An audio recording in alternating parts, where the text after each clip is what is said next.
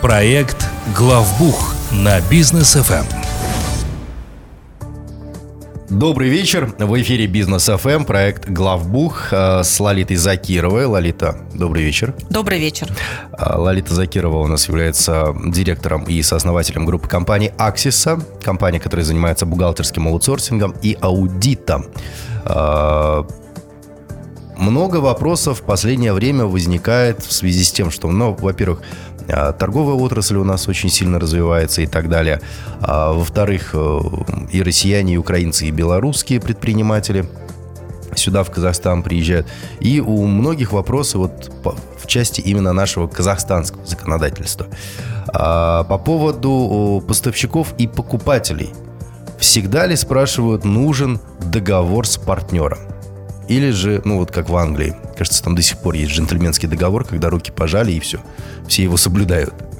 А нужен ли договор с партнером?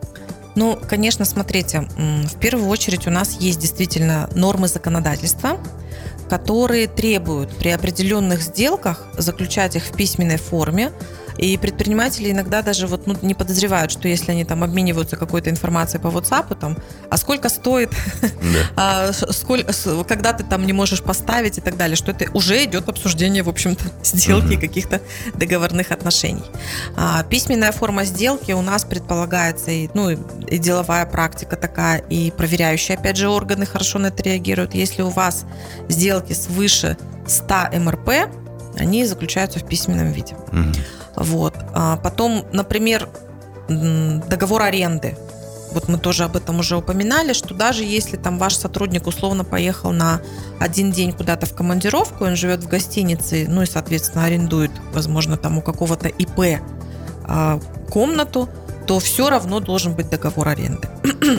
Если мы говорим про защищенность, самого предпринимателя, то вот мне кажется, сам договор, он больше важен не потому, что там требует законодательства что-то, а потому что договор – это документ, в котором прописываются взаимоотношения сторон и в первую очередь ответственность. Угу. Но если мы говорим про двусторонний договор, то значит две стороны, они определяют, кто что кому должен, в какой момент, в какие там а, объемы, что угу. должно произойти и так далее. И в случае, если возникнут какие-то спорные моменты, то именно договор это тот документ, который ну, железобетонно будет защищать ваши права, если, конечно, вы там имеете какие-то претензии к вашему партнеру. То есть договор, он нужен в первую очередь вам самим. Окей, хорошо. А по договору часто бывает, что прописывают предоплату. Есть ли вот в этом случае какие-то риски?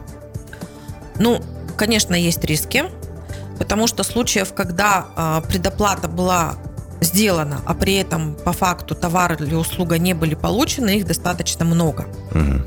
И э, само наличие предоплаты э, в договоре э, это еще не все, что там должно быть. То есть, если вы как э, получатель там, товара или услуги делаете предоплату, то получается риск э, определенный, он увеличивается на вашей стороне тогда вы должны что-то попросить взамен угу. этой самой предоплаты у вашего партнера. То есть, э, ну, я бы здесь закрепила э, какие-то штрафные санкции в случае отсутствия товара либо не получения услуги. Я бы жестко прописала сроки который вы, опять же, должны либо товар получить, либо услугу. Ну, то есть, чтобы это не оказался такой, знаете, однобокий договор, в котором учитываются интересы только одной стороны. Mm-hmm. Вообще, в принципе, договорные отношения, они как раз и построены должны быть на таком uh, win-win uh, сотрудничестве, да, когда обе стороны выигрывают от этого. То есть, если какие-то штрафные санкции прописаны там с одной стороны, то обычно там зеркалиться должно быть и в другую, должно и в другую сторону. И когда вы делаете предоплату, вы, конечно, рискуете, да. А, момент предоплаты вообще сейчас он очень актуальный, если честно, потому что, ну, во-первых, в текущей ситуации очень многие компании, особенно которые занимаются импортом, они таким образом а, все-таки в каком-то формате фиксируют стоимость, потому что сегодня у нас курс один, завтра другой, и ну, никто не может вообще спрогнозировать зачастую, что там произойдет. Да. Плюс еще и сам момент э, нарушения логистических поставок, отсутствие определенной категории, определенных категорий товаров, да, то есть удлинение вот этой цепочки поставки. Угу. Это тоже вынуждает многих покупателей идти на этот риск предоплаты, и тем самым получая хоть какую-то гарантию того, что ты в ближайшем будущем там товар получишь, да, да. но чаще это с товарами, конечно, с услугами немножко другая ситуация. Так что тут каждый рискует, и, в принципе, каждый предприниматель знает прекрасно, что предпринимательство это риск. И делая предоплату, мы этот риск берем на себя. А, окей, что касается оплаты постфактум, ну здесь, мне кажется, вообще рисков огромное количество. Ну, Особенно для исполнителя. Если в первом случае для заказчика, да, когда он предоплату внес, ему не, при, не доставили товар или услугу не предоставили, то во втором случае тут для исполнителя уже большие риски. Да, совершенно верно. То есть получается оплата постфактум это уже риск на другой стороне больше. И здесь, ну, на самом деле, вот что происходит? Почему и в каких случаях чаще оплата постфактум? Если компания, например, только выходит на рынок, и если она еще и выходит в конкурентную среду, то она, естественно, должна давать своим потенциальным потребителям, покупателям, э, ну, какую-то выгоду. И чаще всего это вот оплата постфактум. То есть я сначала вам что-то поставлю, или я вам сначала окажу какую-то услугу, а вы мне потом оплатите. Тут тоже должен быть, вот вообще вот в этих ситуациях, когда есть какие-то нюансы с оплатой, угу. то есть либо предоплата, если после оплата постфактум, тут договор вот прям обязательно должен быть, вот он напрашивается, потому что в этом случае как раз и можно условиями договора защитить а, ту сторону, которая угу. больше подвержена рискам.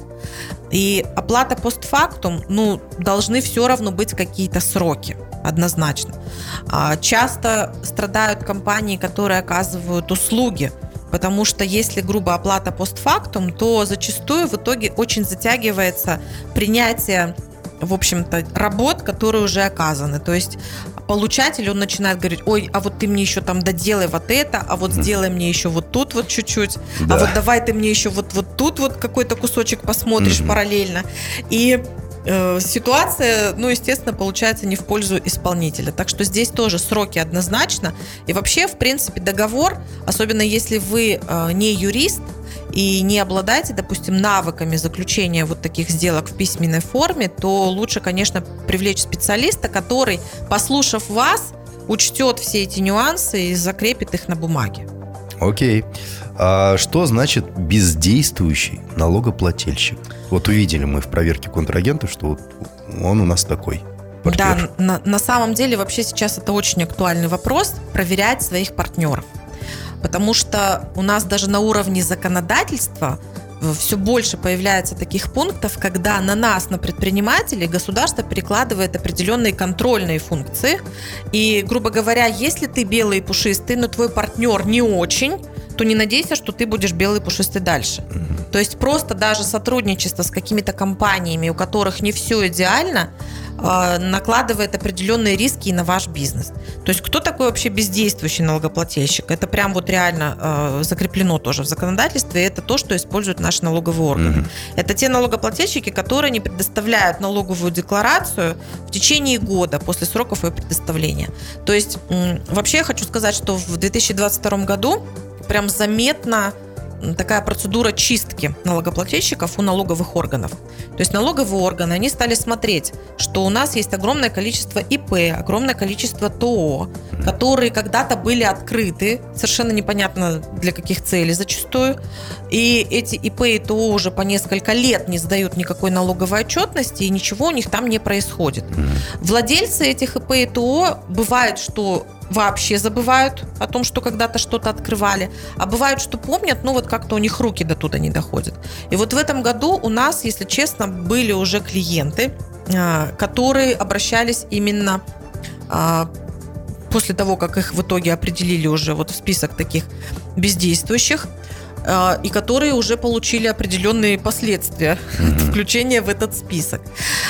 Кейс у нас был один с ИП, когда ИП это ну, физическое лицо, оно уже физически вообще находилось в другой стране, но пользовалось карточками э, казахских банков. И в какой-то момент э, у него просто были заблокированы карточки, новую карточку он открыть не может, он начал выяснять, что, собственно, случилось. Оказывается, у него ИП, которое он много лет назад открыл, он про него уже и думать забыл, и ничего, естественно, не сдавал.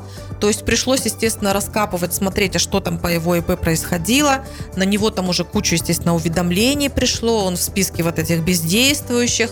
То есть мы пересдавали полностью отчеты, там, ну, кого-то он до этого просил что-то сдать, там было сдано неверно. В общем, мы это все пересдавали, разгребали, доплачивали определенные налоги благополучно в итоге его закрыли. Угу. Ушло на это достаточно много времени, но тем не менее нам как бы мы горды этим, нам удалось это все сделать в онлайн формате без привлечения самого физического лица, а уж тем более его приезда сюда физически. Главный результат был достигнут. Да, и был еще случай э, с э, юридическим лицом, ну там немножко другая ситуация, немножко другая процедура, но принцип такой же, то есть просто предприниматели забывают, что у них что-то есть, не сдают отчетности, к сожалению, в итоге это все, конечно, очень чревато.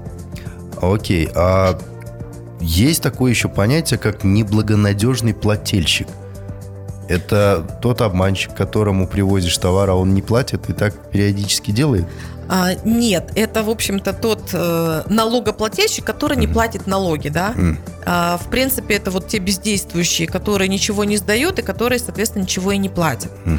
У нас на самом деле э, нюансы законодательства такие, что, ну, даже, грубо говоря, если ты ИП если ты не ведешь деятельность, но при этом ты не поставил ИП на приостановление сдачи налоговой отчетности, то ты все равно будешь платить там определенные налоги. Поэтому просто так, грубо говоря, уйти куда-то в, в небытие, если у тебя есть зарегистрированный бизнес как в форме ИП, так и в форме ТО, не получится.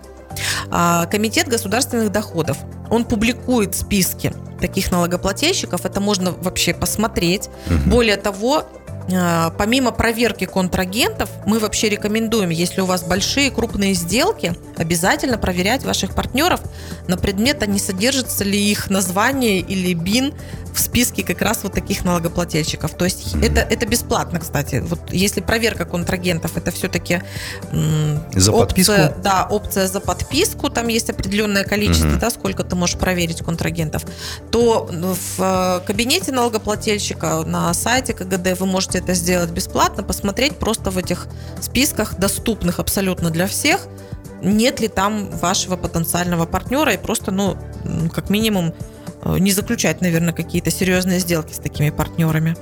А, так, ну, предлагаю на рекламу уйти. У нас как раз время рекламной паузы подошло. Э, буквально через полторы-две минуты мы вернемся, друзья. Оставайтесь с нами. Проект «Главбух» на бизнес FM. Так, ну что ж, мы вновь в студии э, Бизнес FM, проект Главбух. А, сегодня обсуждаем риски по поставщикам и покупателям. И, Лолит, есть такой вопрос. Что делать, если регистрацию партнера признали недействительной? А, на самом деле у нас уже несколько таких случаев, когда компании по прошествии какого-то времени, то есть они, допустим, имели какие-то взаимоотношения с э, партнерами, потом, допустим, перестали уже с ними сотрудничать, и вдруг получают от э, налоговой уведомление о том, чтобы убрать там, из вычетов, из зачета определенные суммы по тем как раз партнерам, так как регистрация признана недействительной. Uh-huh. А вопросы эти рассматриваются в судах. Нужно, естественно, смотреть, с какого числа, собственно, регистрация такая признана недействительной.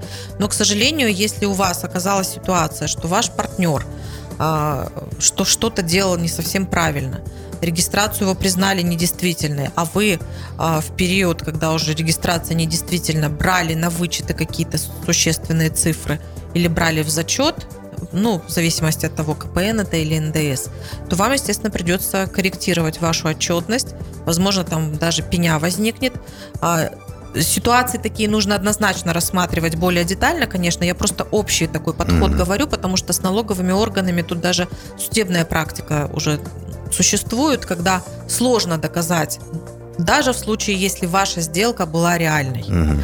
Вот, сложно доказать, если действительно такой вот неблагонадежный поставщик.